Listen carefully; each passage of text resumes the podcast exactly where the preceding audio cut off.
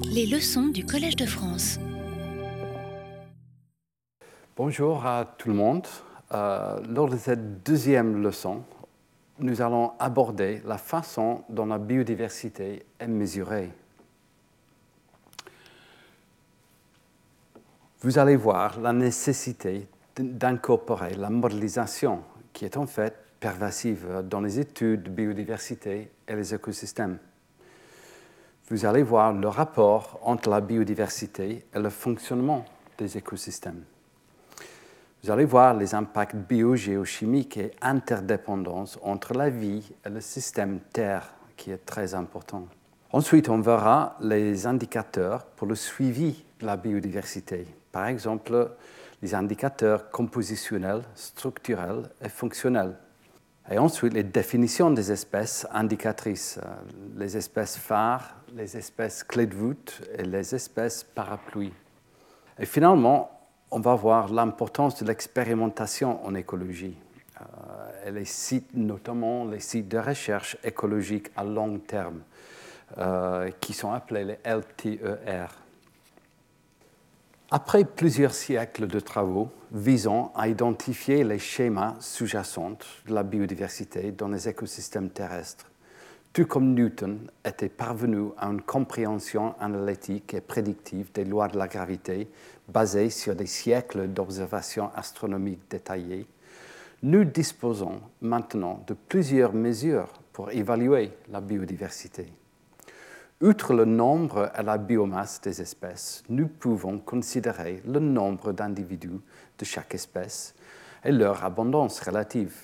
Par exemple, voir, pour voir s'il existe des lois universelles dans les courbes d'abondance des rangs et pour voir si la biosphère rare des organismes présente des propriétés mathématiques universelles.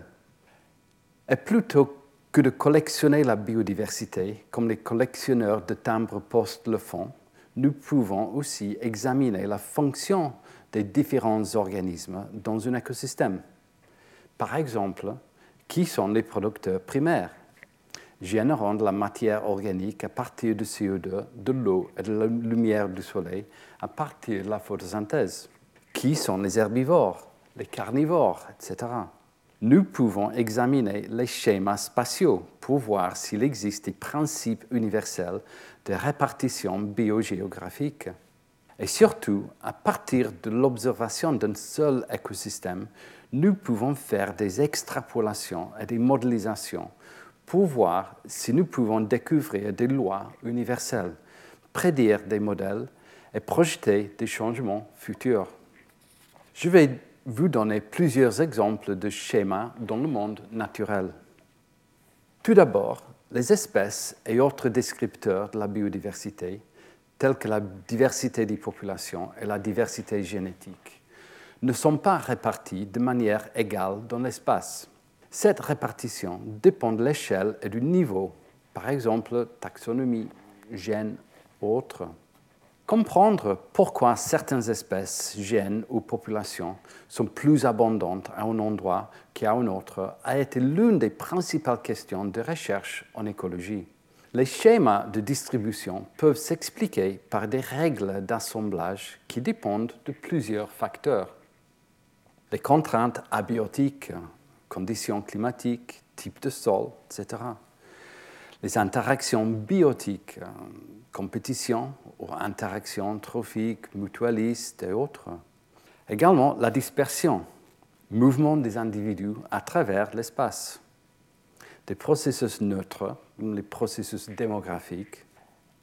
Et enfin, l'histoire de l'évolution, y compris la spéciation et les radiations adaptatives. Un exemple bien connu concerne les points chauds de la biodiversité. Ça veut dire hotspots en anglais résultat de facteurs locaux, par exemple sur les îles, mais pas seulement. La biogéographie et l'écologie cherchent à comprendre les processus qui déterminent les modèles dans la nature, les modèles réguliers ou irréguliers, mais le font à des échelles spatiales et temporelles différentes. Par exemple, une, espèce peut devenir deux espèces suite à un changement dans son environnement Dans cet exemple, une île devient deux îles et ainsi de suite. Il s'agit de la dispersion et la vicariance. Une espèce remplace une autre dans le temps, qu'on peut essayer de, décrypter à travers les analyses euh, phylogénétiques, par exemple. Concernant l'exclusion de niches et la coexistence, il y a toute une série de possibilités. Comme vous voyez ici, les différentes niches des différents organismes, plus serrées ou plus larges, et certaines niches qui overlappent avec les autres, ou autres qui overlappent euh, pas du tout. Tout est, tout est possible alors. Euh, l'écologie tente de trouver des explications au schéma de distribution irrégulier et régulier à de petites échelles spatiales temporelles. Par exemple, processus d'extinction et de colonisation, maintien de la diversité, réseau d'interaction. Tout est important dans, dans l'écologie. La biogéographie et l'écologie ensemble, alors, cherche à comprendre les processus qui déterminent les modèles dans la nature, mais le font à des échelles spatiales et temporelles différentes. L'interface entre les deux, c'est la macroécologie. Voilà, qui est marqué là. Et voici trois exemples de modèles macroécologiques. D'abord, relation entre les espèces et les zones. Ici, la superficie par rapport à le nombre d'espèces des vers de terre. vous, voyez le rapport entre les deux paramètres. Ensuite, le gradient latitudinal de diversité. Euh, pour, des oiseaux, par exemple, montrer ici, montre ici que la diversité des oiseaux est plus élevée euh, aux bas latitudes vers les tropiques et diminue vers les deux pôles. Voilà, c'est une autre motif euh, macroécologique. Et finalement, ici, la, relation entre précipitation et diversité. Plus il y a de pluie, plus il y a d'espèces, pour euh, cet exemple des, arbres. Alors voilà trois exemples des patterns, euh, des modèles macroécologiques. Concernant la relation entre les espèces et les zones, la richesse en espèces d'un même groupe reptiles, prédateurs, augmente avec la superficie de l'habitat. Frank Preston a concisé une fonction de pouvoir sur la base de son enquête sur la répartition log normal de l'abondance des espèces que vous voyez ici. Et les relations entre les espèces et les zones sont souvent définies pour des îles de différentes tailles. Bien que les grandes îles aient tendance à abriter davantage d'espèces, comme, comme est montré dans cette courbe ici, il est possible qu'une petite île en abrite plus qu'une grande. En revanche, les relations entre les espèces et les zones pour les habitats contigus augmenteront toujours au fur et à mesure que les superficies augmentent. Les explications possibles de ces tendances sont bon, augmentation dans l'hétérogénéité des habitats avec l'espace, ou plus de provinces biogéographiques avec l'espace. Donc, euh, les deux applications donneraient alors plus de niches disponibles pour les espèces à, à s'en occuper. Pour expliquer la présence des espèces sur une île on peut considérer deux aspects. L'immigration des espèces, voilà, qui est montré ici. Le taux d'immigration diminue quand la richesse est grande parce qu'il y a juste plus de chances que l'espèce soit déjà présente. Ensuite, il y a le taux d'extinction d'espèces. Et le taux d'extinction est plus fort quand la richesse est élevée parce que les espèces ont plus de chances d'être en compétition. Le point d'équilibre de ces deux taux permet de prédire la richesse locale. Et la taille de l'île, la taille de l'île fait varier ce point d'équilibre de droite à gauche. Plus que l'île est grande, le taux d'extinction est plus bas parce que l'île peut abriter plus d'espèces Et par contre, plus le taux d'immigration est important, car les espèces ont plus de chances d'arriver sur l'île. Donc, si on regarde les points d'équilibre entre immigration et extinction, les petites îles ont moins d'espèces et les grandes ont plus d'espèces, juste par jeu d'immigration, extinction seulement. Considérons maintenant quelques motifs de biodiversité à très grande échelle.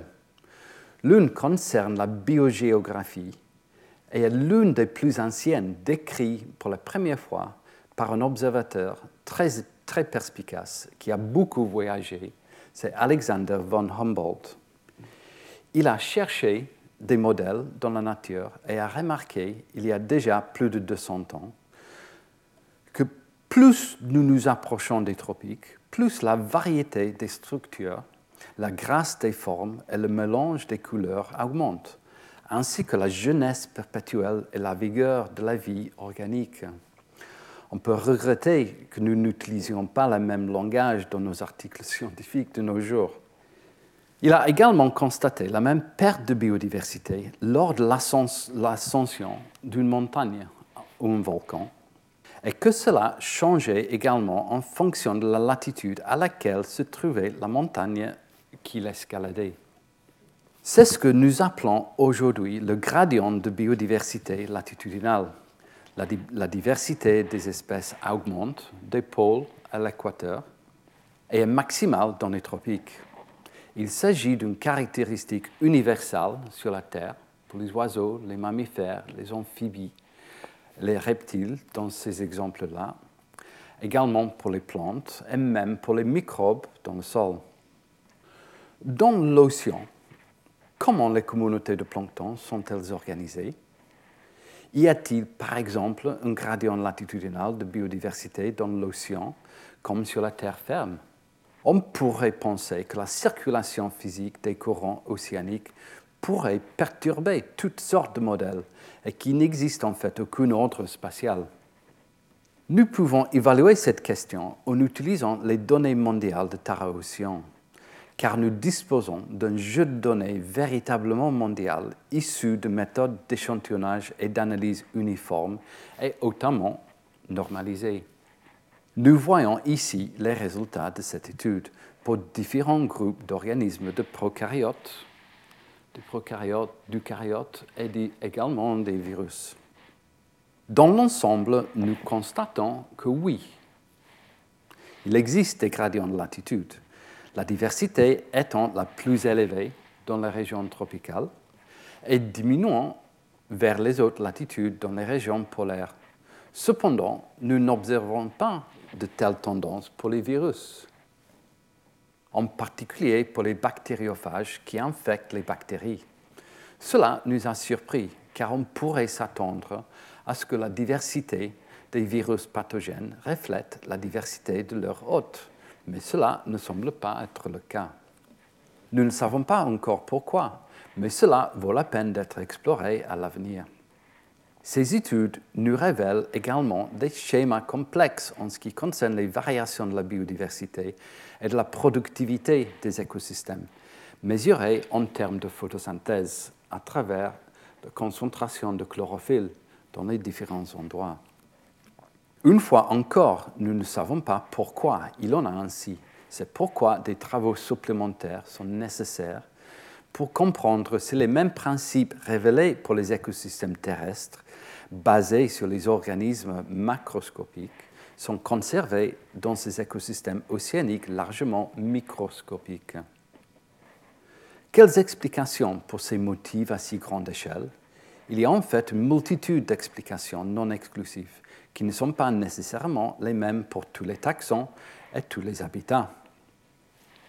Je peux citer la disponibilité de l'énergie, euh, euh, notamment à travers la production primaire, qui est un, facteur important.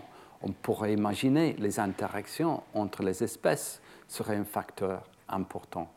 Et également les dynamiques évolutionnaires. Est-ce que, par exemple, on peut considérer l'équateur, les tropiques, euh, comme une espèce de perpinière euh, euh, pour les espèces? Ou peut-être plutôt euh, on peut considérer les, les, tropiques comme le musée qui conserve euh, les espèces. on ne sait pas vraiment, mais voilà plusieurs explications qui, pour, pour expliquer les, gradients latitudinaux de diversité que je vous ai montrés auparavant.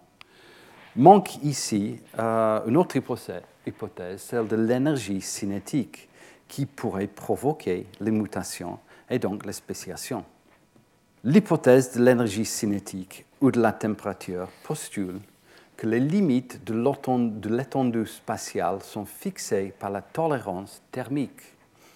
Les espèces tolérant mieux les conditions chaudes ont les taux métaboliques plus augmentés, ce qui devrait augmenter à son tour la vitesse de génération et le taux de spéciation. Voilà une autre hypothèse. Jusqu'à maintenant, alors, je vous ai parlé de plusieurs approches d'estimer quantitativement la biodiversité.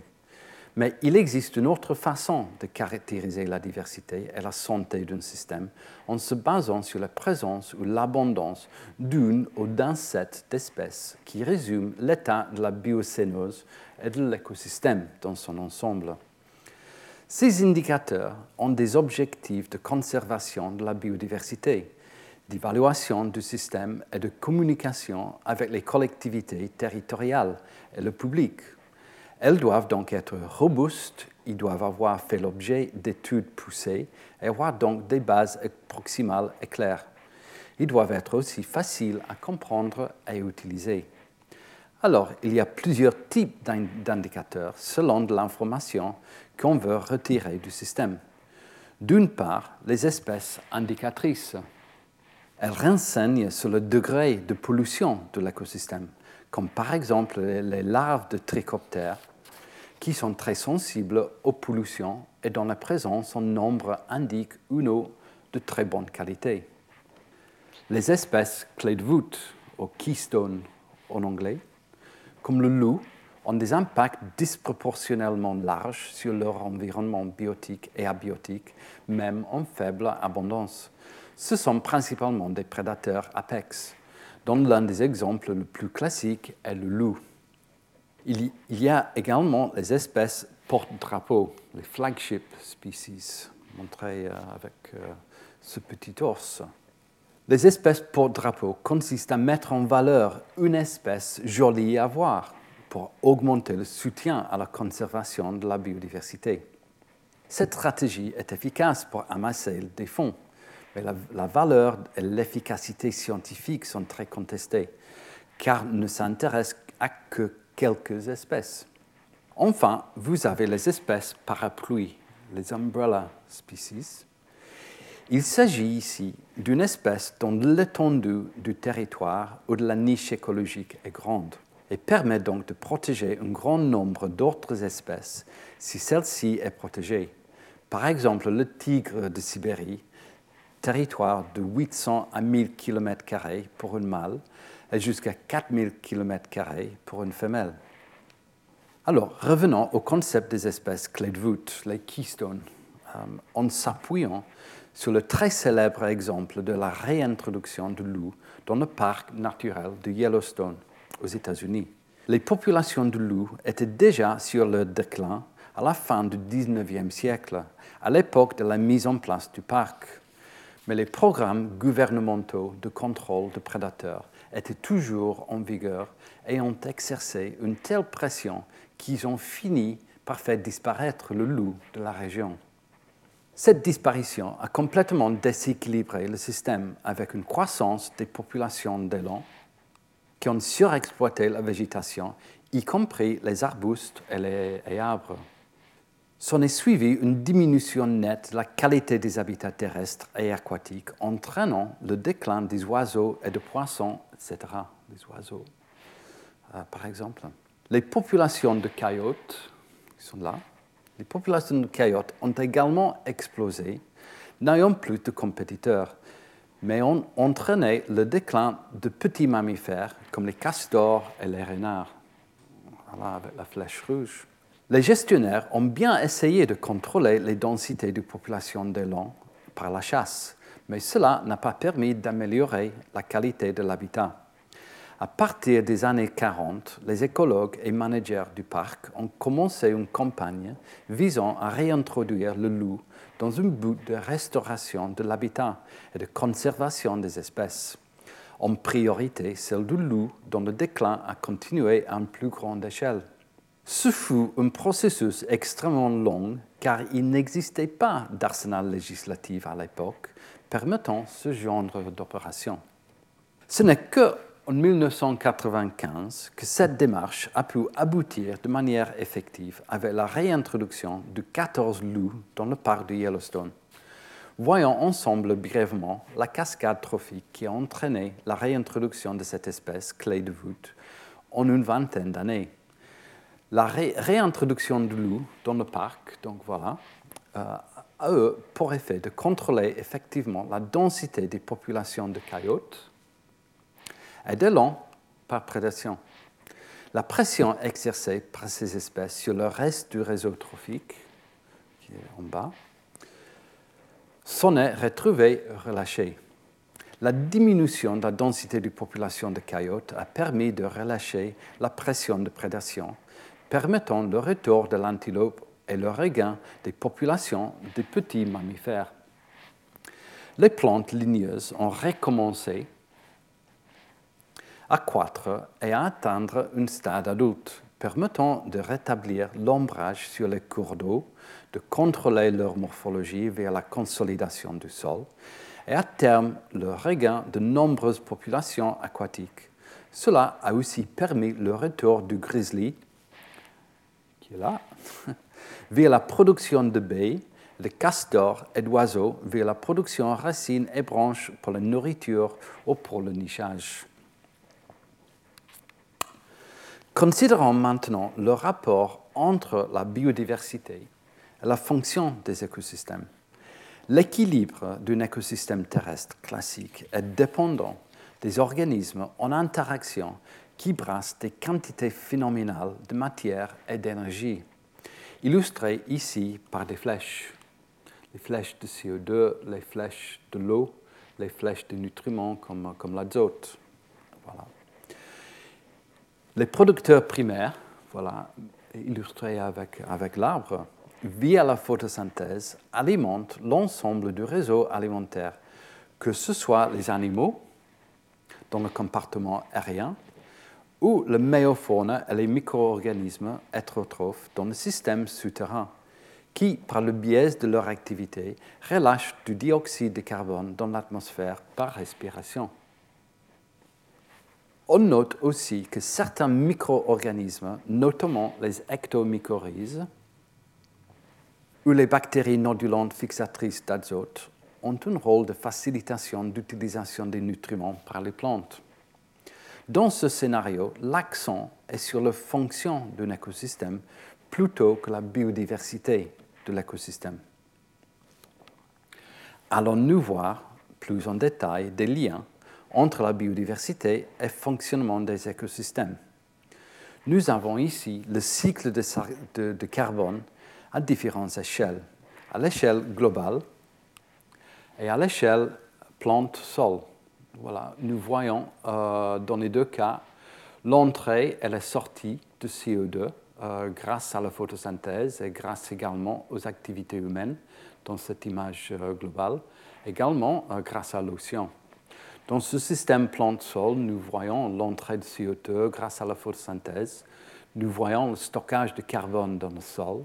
Nous voyons également la décomposition de matériel organique dans le sol et la sortie du niveau euh, de CO2 dans l'atmosphère grâce à la respiration.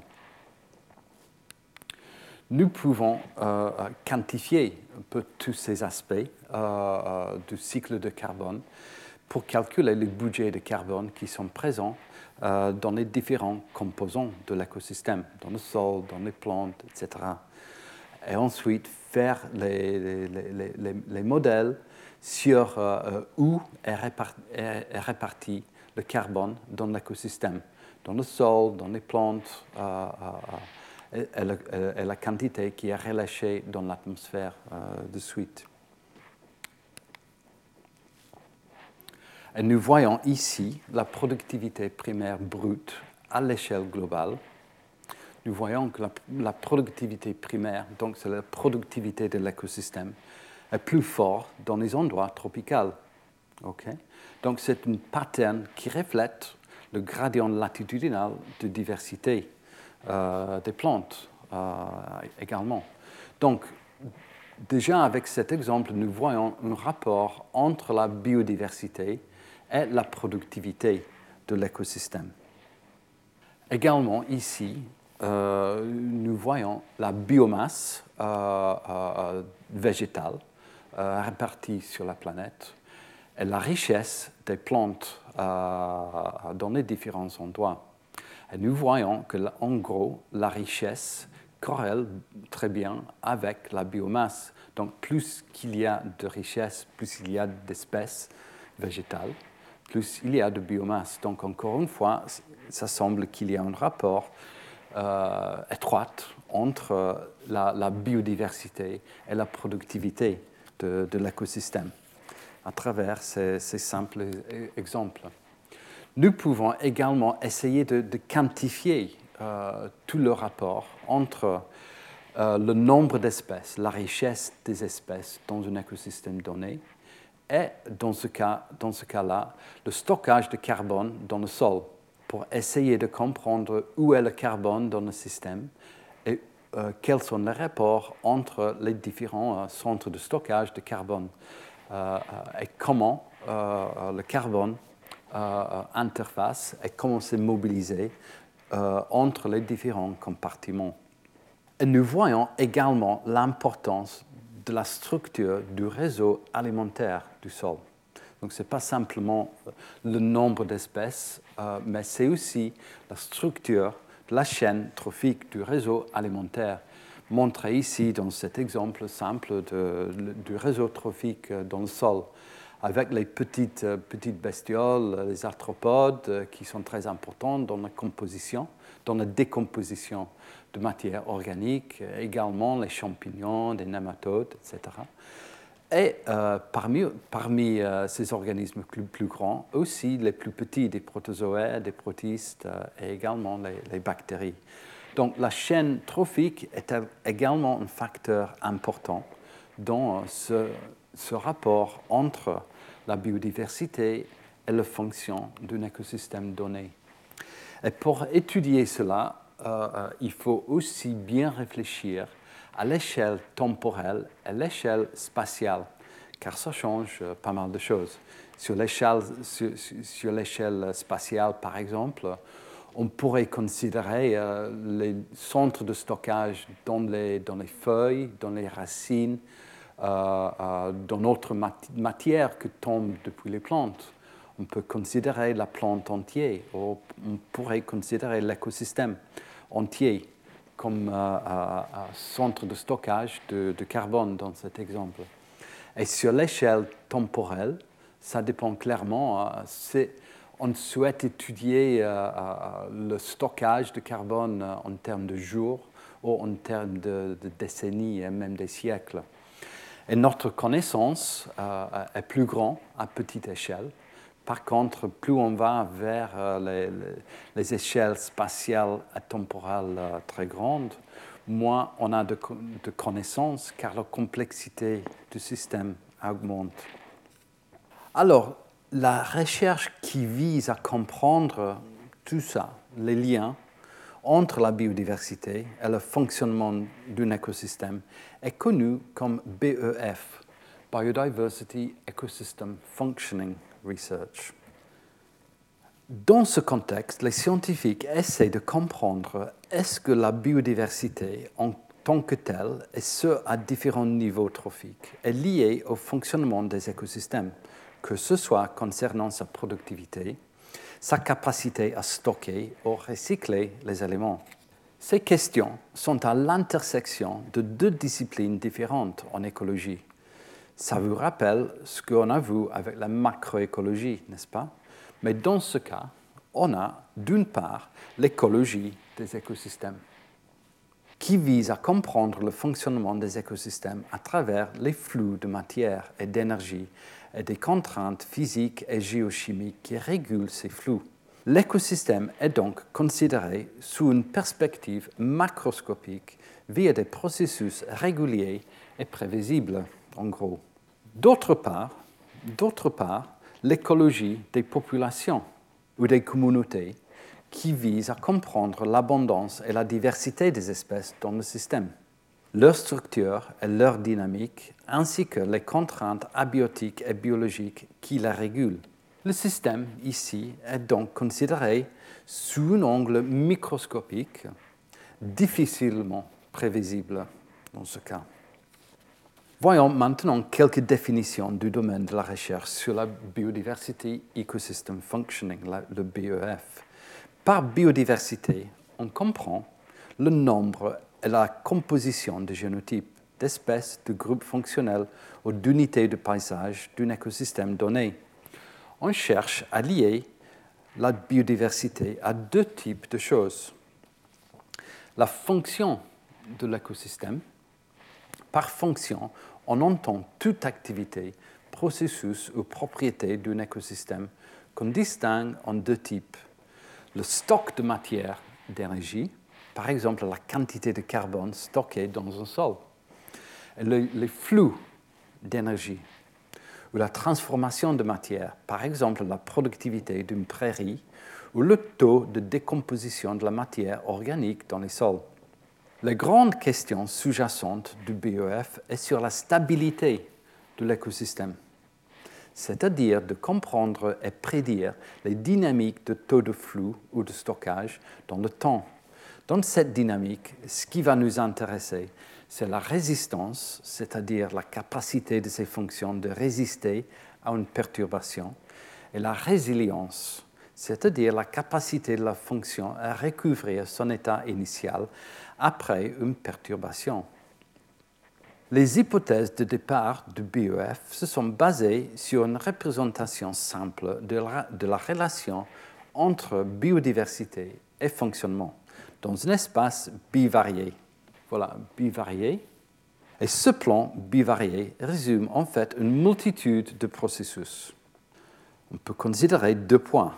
Un point à zéro, pas de biodiversité, pas donc de fonctionnement.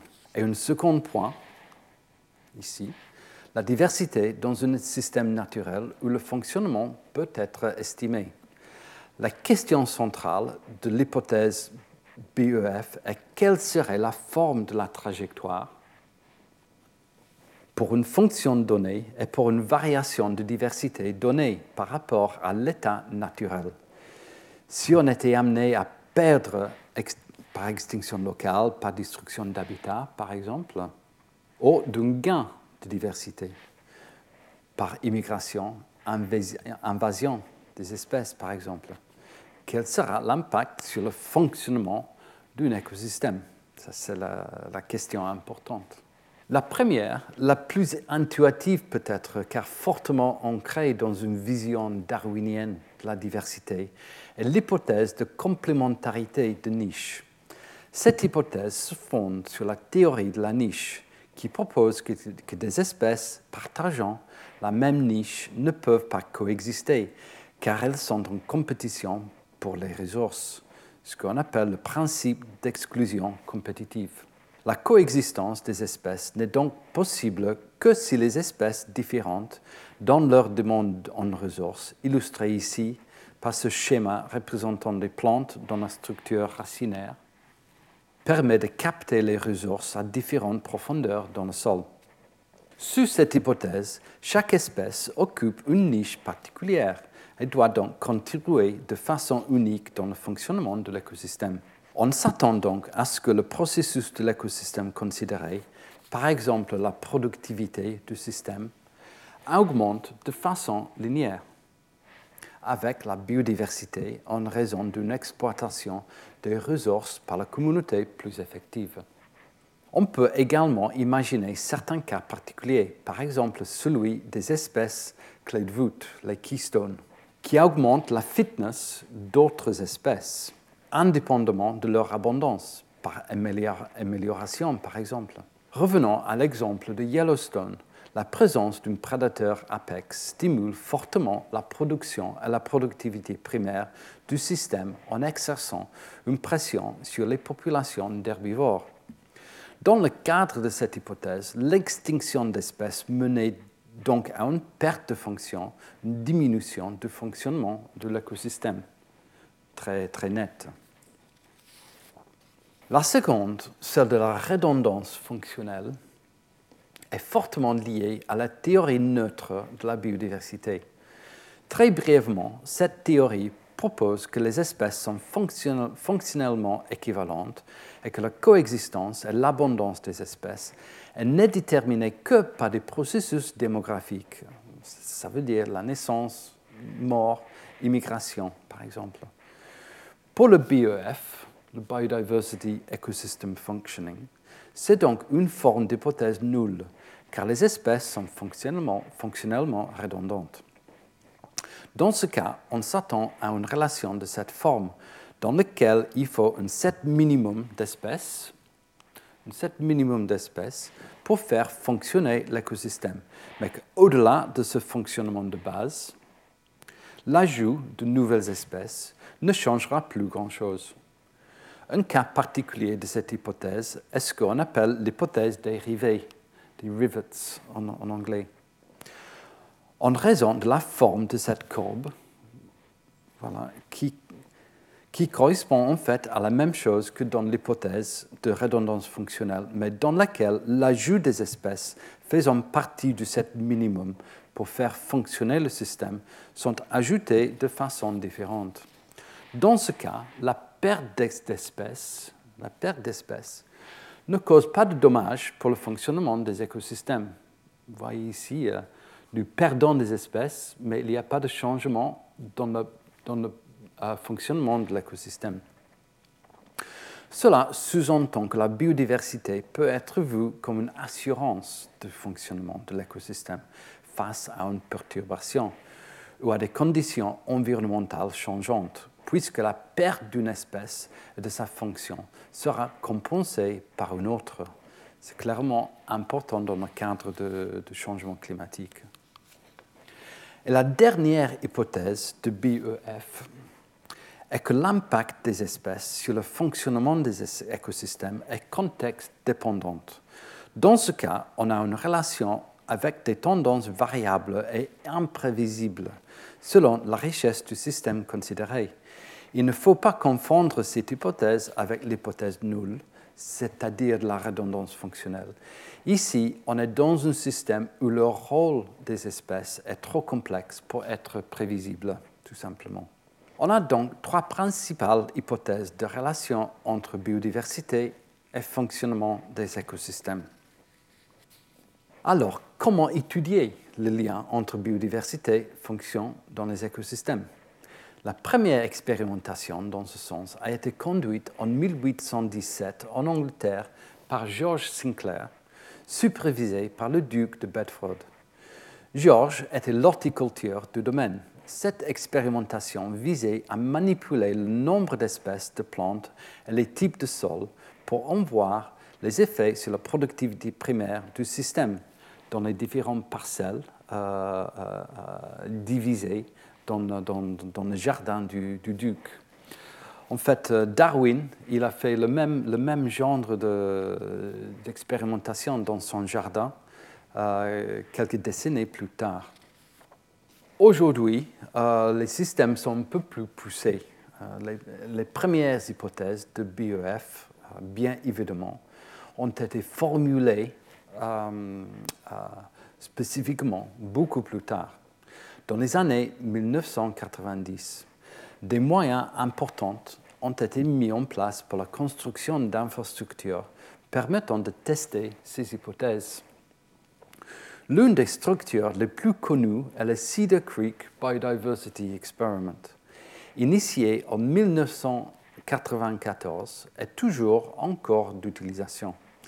Il s'agit d'écosystèmes de prairies comportant des espèces herbacées pérennes la structure contient 168 parcelles de 9 par 9 mètres carrés. permettant un haut niveau de réplication, où le nombre d'espèces végétales est manipulé dans chaque parcelle, allant de communautés monospécifiques à des communautés qui ont jusqu'à 16 espèces différentes. Ce projet a été initié par David Tillman, un éminent écologiste dont les travaux sur la compétition entre espèces pour l'utilisation des ressources et le rôle de la biodiversité dans le fonctionnement des écosystèmes ont été fondateurs dans ces domaines. BioDepth est un autre exemple d'expérimentation à l'échelle européenne sur les BEF, initié en 1996 et achevé en 2009.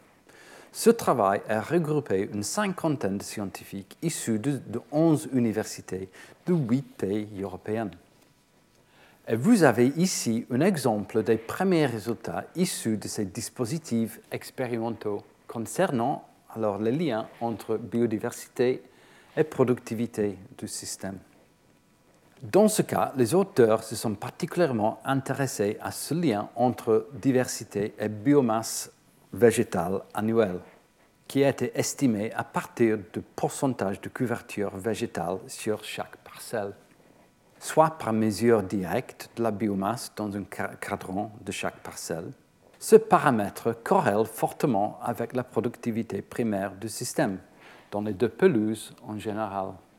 À Cedar Creek, on voit une augmentation de la couverture végétale avec la diversité. On observe les mêmes tendances dans le dispositif BioDepth. À noter que l'échelle log, euh, ici c'est sur l'échelle log euh, dans, l'axe X. Euh, autrement, c'est exactement le même, le même résultat. Et ici, chaque trait représente un P différent. On a donc une généralité de cette relation qui suggère que la complémentarité de niche augmente le fonctionnement du système. Cette idée est aussi supportée par le fait que l'utilisation des ressources est augmentée avec la diversité qui a été mesurée à Cedar Creek euh, avec le nitrate dans le sol. Alors, ces résultats qui ont été publiés dans des revues prestigieuses comme Nature or Science ont fait beaucoup de bruit à l'époque, car les implications sont énormes. On touche ici à des enjeux économiques avec des faits scientifiques démontrant que les pratiques agricoles en monoculture, avec tout le marché de produits phytosanitaires associés, ne sont pas appropriés. Ils sont moins productifs euh, que les autres, plus diverses. Un autre point important, alors, c'est l'importance des espèces rares. C'est quoi alors l'importance de ces espèces qui sont peu nombreuses dans, dans, l'écosystème? L'importance des espèces rares dans le fonctionnement des écosystèmes est plus difficile à identifier en système naturel. Néanmoins, il est possible, par le biais des traits fonctionnels, d'évaluer si ces espèces sont particulièrement d'un point de vue fonctionnel. Dans cette étude, les auteurs ont défini un indice de vulnérabilité fonctionnelle mesuré sur la base de similarités fonctionnelles entre espèces. Plus une espèce est fonctionnellement unique, sa fonction est vulnérable. C'est un indice qui est donc indépendant de l'abondance. Néanmoins, si on compare, compare, cet indice à l'aire de distribution des espèces sur la X, qui est en fait un proxy de son abondance, on observe des tendances généralement négatives représentées par les traits pleins ici. En d'autres termes, plus une espèce est rare, plus elle aura tendance à être fonctionnellement unique, quel que soit l'écosystème considéré. Donc, on a des espèces rares qui augmentent l'étendue fonctionnelle de l'écosystème, mais qui ont aussi un plus grand risque d'extinction. Donc, si on fait une première synthèse de ce qu'on a vu sur le lien biodiversité et fonctionnement de l'écosystème à l'échelle locale, euh, parmi ces manipulations, on a un pool d'espèces régionales localement filtrées par les conditions environnementales ou expérimentales. Plus la richesse spécifique est grande, plus en général la richesse fonctionnelle est grande. Et plus, la productivité du système est importante aussi. Cette relation s'explique par des processus non exclusifs. Le fait que les communautés plus riches, qui sont montrées là, aient une probabilité plus grande d'avoir une espèce dominante a fort effet, effet sur le système. Et une plus grande diversité de groupes fonctionnels ou de caractéristiques fonctionnelles en général va augmenter l'utilisation de l'espace de niche et donc la productivité. La question qui se pose maintenant est de savoir quelle est la dynamique de cette relation dans un contexte de changements environnementaux et d'érosion de la biodiversité. Je n'ai pas trop de temps de, parler de ça aujourd'hui, mais on va sans doute parler de ça lors de, colloques euh, que j'ai organisé avec Michel Laureau euh, le 7 mai au collège. Euh, et Michel est un des proponents euh, le plus fait, dans le domaine de la biodiversité et le fonctionnement des, écosystèmes. Mais un élément important euh, euh, dans ce questionnement, c'est la forme de stabilité euh, en allant vers l'avenir dans un écosystème donné. Donc en écologie, on parle aussi de stabilité des populations ou des communautés dans le temps, notamment dans un contexte de changement global. Dans ce cas, on se réfère à deux formes de stabilité. Vous avez ces deux notions représentées ici, soit un attribut de la communauté considéré par exemple par sa taille ou sa diversité ou une fonction écosystémique particulière qu'elle accomplit. Cette caractéristique a une certaine variabilité dans le temps. À la suite d'une perturbation ponctuelle, par exemple un événement de sécheresse, l'attribut de la communauté va décroître après un certain laps de temps. L'amplitude de ce déplacement par rapport à l'état naturel correspond à la résistance le recouvrement des caractéristiques initiales va ensuite prendre un certain temps. C'est ce qu'on appelle la résilience dans le temps. Dans ce contexte-là, on distingue souvent deux formes de perturbation, celles qui sont ponctuelles, c'est le cas là, par exemple un feu, et celles qui sont à long terme, par exemple le changement climatique ou l'introduction d'une espèce invasive dans le système. On s'attend donc à une certaine résilience dans le premier cas, une certaine résilience, alors que dans l'autre cas, on s'attend à avoir un changement vers un état alternatif stable. Alors l'écosystème change en fonction d'un changement euh, euh, sur le long terme. La question de la relation entre biodiversité et stabilité de l'écosystème a elle aussi fait beaucoup de débats. Pendant longtemps, en écologie, on a souvent pensé que des communautés pauvres en espèces étaient moins stables. Elton, l'un des pionniers de l'écologie des réseaux trophiques et de la définition de la niche écologique, avait observé que les communautés pauvres avaient des fluctuations de densité de population plus marquées. De la même manière, MacArthur, un autre père fondateur de l'écologie moderne, notamment via la théorie de la biogéographie en île, avait observé que dans les systèmes insulaires ou dans le système agricole, les communautés pauvres en espèces étaient plus sujettes à l'invasion par de nouvelles espèces, par exemple de peste, comparées à des écosystèmes naturels et plus diversifiés. Ces visions sont en contradiction avec celles de Robert May, un écologue théoricien britannique. Et son modèle théorique sur la dynamique des populations au sein d'une communauté suggère que des communautés plus diverses tendent en fait à être moins stables parce qu'une diversité plus grande déstabilise chaque espèce individuellement. Je n'ai pas de temps euh, ici d'entrer dans les détails et de discuter comment les, comment les scientifiques ont tenté à résoudre ce débat. Mais je vous, je vous invite à consulter euh, ces trois articles cités, euh, cités en bas. Deux des deux sont, ont, été écrits par Michel Laureau, qui est très connu en France et aussi internationalement pour sa contribution à ce lien entre la biodiversité et le fonctionnement de, l'écosystème.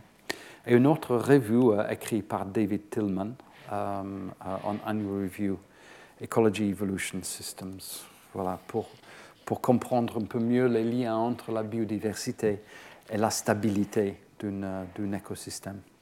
Alors, enfin, pour résumer, voici un petit récapitulatif de ce que l'approche BOF nous a apporté jusqu'à présent.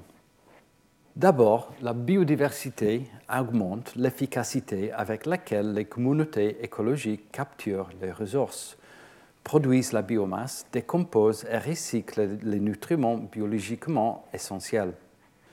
Les communautés diversifiées sont plus productives parce qu'elles contiennent des espèces clés ayant une grande influence sur la productivité les différences de caractéristiques fonctionnelles entre les organismes augmentent la capture totale des ressources. Troisièmement, la biodiversité augmente la stabilité des fonctions des écosystèmes au fil du temps. Quatrième, la relation de BEF est non linéaire et saturante, de sorte que le changement devrait s'accélérer à mesure que la perte de biodiversité augmente.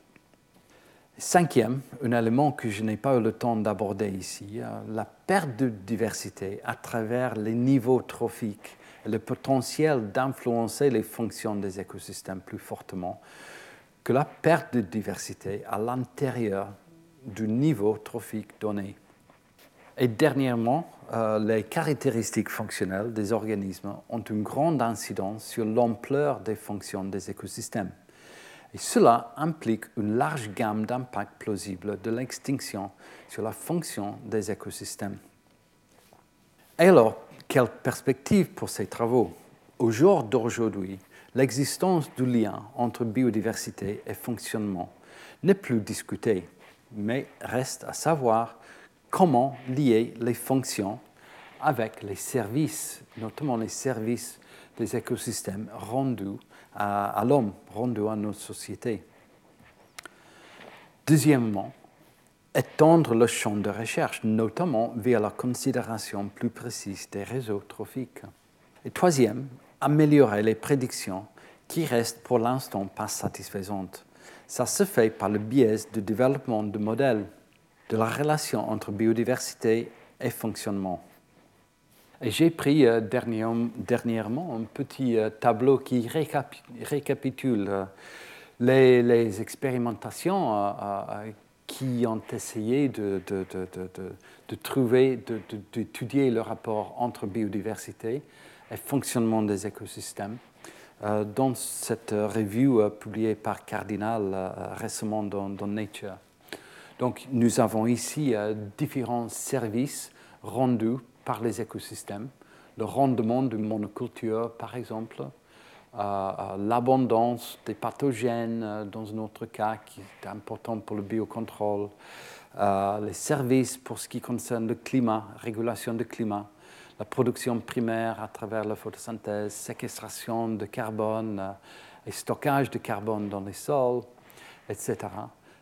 Et nous voyons quels organismes ils ont été étudiés dans chaque cas, les plantes, les poissons, tout l'écosystème, euh, ça, dépend. Et enfin, quels sont les résultats? Les résultats prédits et les résultats actuellement euh, observés dans les, expériences. Et on voit en général euh, que les, les, prédictions sont assez d'accord avec euh, les, observations actuelles.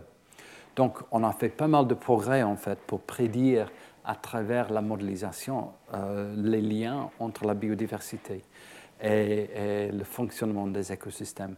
Mais vous voyez également que dans certains cas, la relation est positive et dans d'autres cas, la relation est négative. Donc c'est un champ euh, encore euh, euh, plein de, chercheurs qui, est, qui, essaient de mieux comprendre ce, lien. entre la biodiversité et le fonctionnement des, écosystèmes.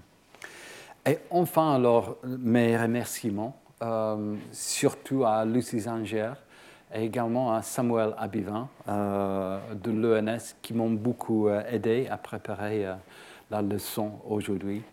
Également certains livres que j'ai utilisés pour mieux comprendre certains liens que j'ai essayé de montrer aujourd'hui. Alors voilà, merci pour votre attention. Si vous avez les, questions, si vous n'êtes pas présent pour euh, les poser directement, vous pouvez m'écrire à cette adresse-là et j'essaierai de, répondre euh, voilà, à toutes les questions euh, si vous en avez. Alors merci de votre attention. À la prochaine fois. Retrouvez tous les contenus du Collège de France sur www.colège-2-france.fr.